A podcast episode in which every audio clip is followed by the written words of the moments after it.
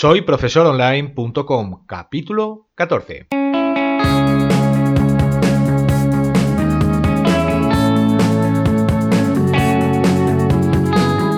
Bienvenidos al número 14 de este podcast para cualquier persona que desee compartir sus conocimientos y emprender en Internet al mismo tiempo, ganándose la vida con sus propios alumnos virtuales. Mi nombre es Héctor Abril y hoy hablaremos sobre crear una página de aterrizaje para promocionarnos ante los alumnos potenciales. Y es que hay que reconocer que una landing page, como se denomina en el argot marketingiano, es una herramienta muy interesante para dar a conocer un servicio de formación vinculándola a una campaña de Google AdWords, Facebook Ads o email marketing, por ejemplo. Entonces, cuando promocionamos algo que queremos ofrecer a nuestros alumnos potenciales a través de una campaña publicitaria, necesitamos focalizar la atención sobre una información muy concreta con el fin de convertir a ese visitante en un cliente o en un suscriptor de nuestros boletines de correo electrónico. Por tanto, crear un entorno con el contenido concreto donde se le muestren únicamente los beneficios y virtudes esto ayudará al alumno digital a interesarse en lo que ofrecemos. Hay que concretar que no tendrá mucho que ver con nuestra web profesional, ya que carecerá de una parte de la estructura con el fin de impedir que el motivo de la visita se pierde mientras que el usuario navega entre los menús del sitio, por ejemplo.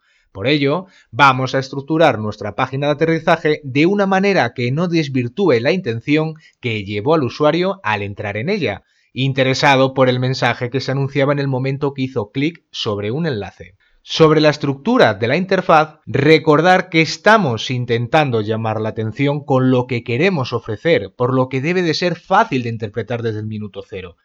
Utilizaremos una estructura sencilla, pero eficaz donde organizaremos la información en la que haya varios elementos principales como un título en la parte superior y que destaque el mensaje que ya indicábamos en el anuncio y que llamó la atención del usuario. Si mencionábamos cómo resolver un problema gracias al aprendizaje de una materia en cuestión, por ejemplo, debe de haber una gran vinculación entre el ofrecido y este titular, para que no haya un sesgo y se pierda la motivación de seguir resolviendo la curiosidad de quien lo leyó. Se comprende, ¿verdad?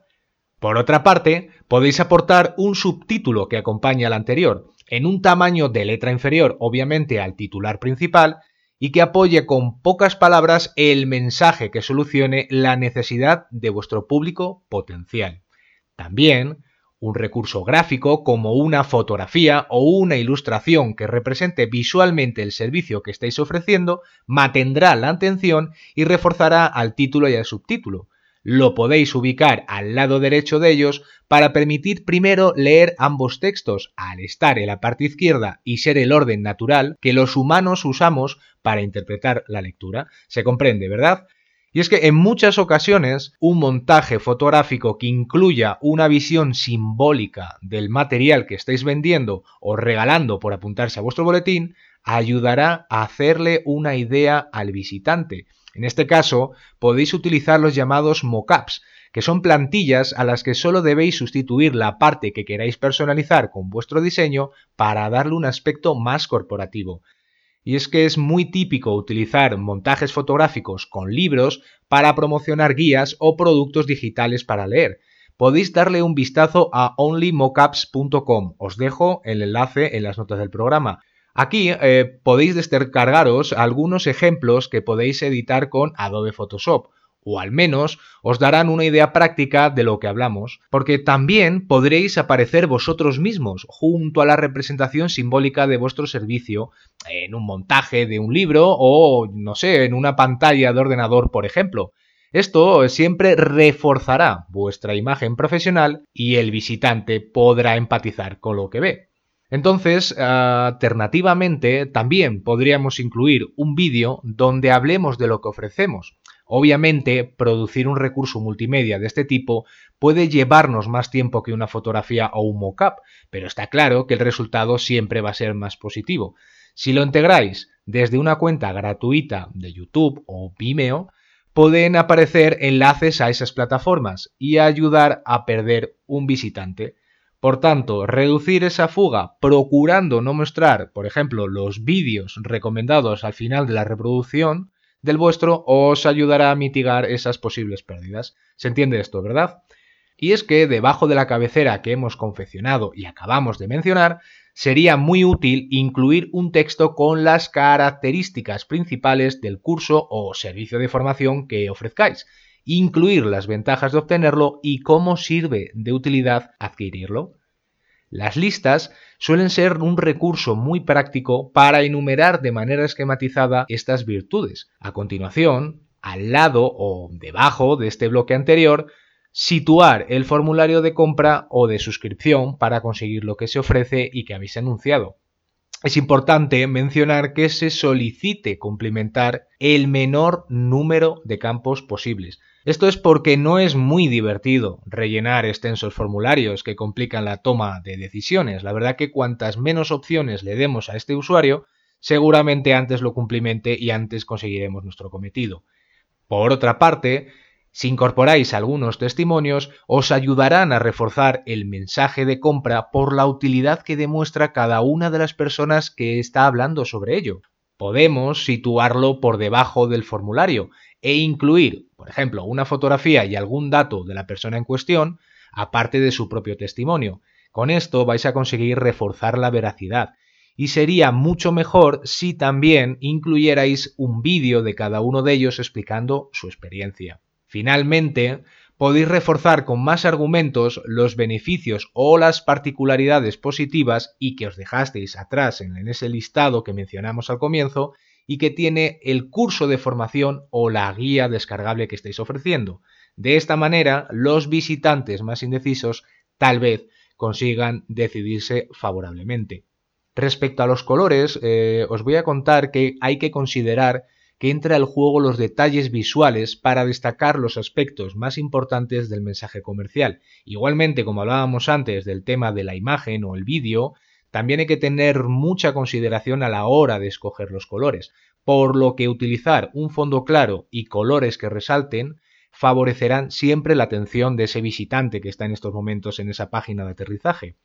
Entonces, por ejemplo, la zona del formulario debería tener un color que contraste mucho sobre el fondo y sobre todo sobre el resto, es decir, vamos a destacar siempre lo mejor que podamos ese formulario de contacto. Y el botón para procesarlo debe de tener también un tono llamativo. Por ejemplo, los colores naranjas, rojos y verdes suelen ser los más utilizados, pero tal vez por vuestra composición gráfica venga mejor otro color. Recordar que con que el cometido sea atraer la atención, bastará.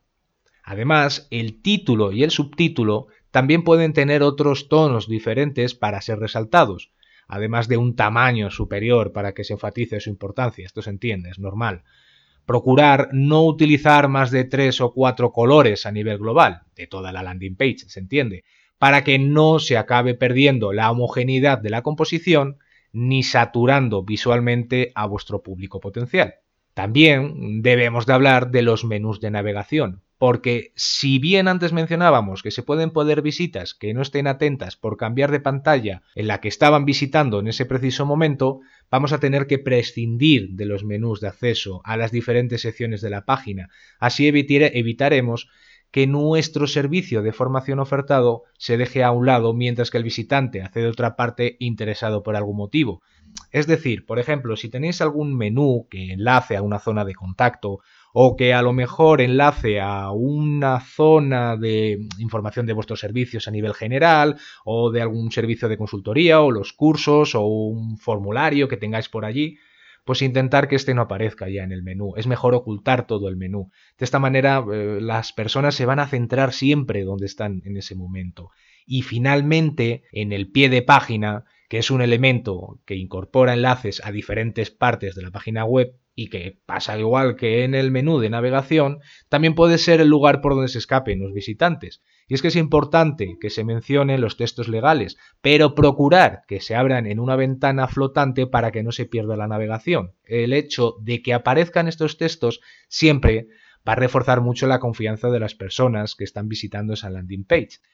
Y es muy importante prescindir de enlaces a redes sociales, direcciones de email o teléfonos de contacto, porque recordar que estamos focalizando la intención del alumno potencial para que cumplimente un formulario y nada más. El resto es el cometido de la página web principal que vosotros tengáis. Y es que ahora que ya conocemos cómo organizar la estructura de nuestra página web de aterrizaje, vamos a ver algunas utilidades para poderlas construir. Y es que lo cierto es que en el mercado hay muchas soluciones de pago para crearlas. Y hemos considerado interesante en este podcast mencionar dos opciones por el momento. Una de precio bajo y otra gratuita que podéis utilizarla dentro de vuestra página web realizada en WordPress. Por una parte tenemos Lander App. Os dejo el enlace en las notas del programa. Esta es una solución sencilla para investigar cómo crear una landing page durante 14 días gratuitamente. Luego, posteriormente, si os ha gustado, podéis adquirir un plan mensual básico por unos 16 dólares, algo al cambio que es menos de 14 euros. Esto os limitará a unas 5.000 visitas mensuales, lógicamente una vez que tengáis publicada la landing page. La verdad que esto es más que suficiente para empezar. Incluye además varias plantillas para ayudarnos a avanzar, si lo nuestro no es el diseño gráfico. Además, cuentan con varias herramientas del tipo arrastrar y soltar con el ratón, para permitir añadir nuevos elementos como imágenes, cajas de texto, vídeos o el botón que le permita al visitante realizar la compra de nuestro servicio curso de formación a través de PayPal, por ejemplo tiene una utilidad muy práctica. También nos va a permitir vincular nuestra creación marketingiana, esta landing page que hablamos, con Google Analytics, con una fanpage de Facebook o con diversas plataformas de envío de email marketing como Aweber o MailChimp. Sin duda, esta es una solución económica dentro de lo que cabe para poder realizar de la manera más cómoda una página de aterrizaje. Además, por otra parte, tendríamos la unión de WordPress, Elementor Page Builder y Gravity Form. Hemos mencionado con anterioridad cómo crear una página web con WordPress y dotarla de más funcionalidades a través del uso de plugins. Dadle un vistazo al capítulo 11 y 13, si lo consideráis, donde mm, ya comentamos esto con más detalle. Y es que Elemento Page Builder es un compositor visual para WordPress que nos va a permitir cómodamente realizar un diseño de nuestra página de aterrizaje y alojarlo en nuestro propio alojamiento, el de la propia página web, sin necesidad de recurrir a servicios externos y a desembolsos adicionales para promocionar nuestros servicios y cursos a futuros alumnos virtuales. Cuenta con algunas plantillas gratuitas para ayudarnos en la composición de la estructura. Además, por otra parte, Gravity Form es otro plugin que nos va a permitir insertar el formulario de suscripción o el de compra, el que tengáis en cuestión, vinculado a una pasarela de pago como PayPal o Stripe. También tenemos pensado crear para un futuro próximo un pequeño curso, seguramente lo hagamos en formato video tutorial, y será sobre cómo crear con estas tres herramientas una landing page completa con algún ejemplo práctico que podamos hacerle y que se os sirva de utilidad para vuestros proyectos de formación. Si tenéis alguna particularidad sobre ello o queréis tratar algún ejemplo en concreto, estaría muy bien que lo mencionarais para poder adaptarnos mejor a vuestras necesidades. Entonces yo creo que con esto ya hemos llegado al final del programa. Para el próximo capítulo vamos a hablar sobre la importancia de tener un certificado SSL y cómo conseguir uno desde 0 euros. Como siempre, esperamos teneros a todos con las orejas bien pegadas a este podcast. ¿eh? Solo queda daros las gracias a todos los que nos escucháis por vuestros comentarios y por vuestras recomendaciones en iTunes y me gusta en iVoox. Recordar que nos podéis escribir desde el formulario de contacto en soyprofesoronline.com. Nos escuchamos en el próximo capítulo. Hasta entonces, un enorme saludo. Adiós.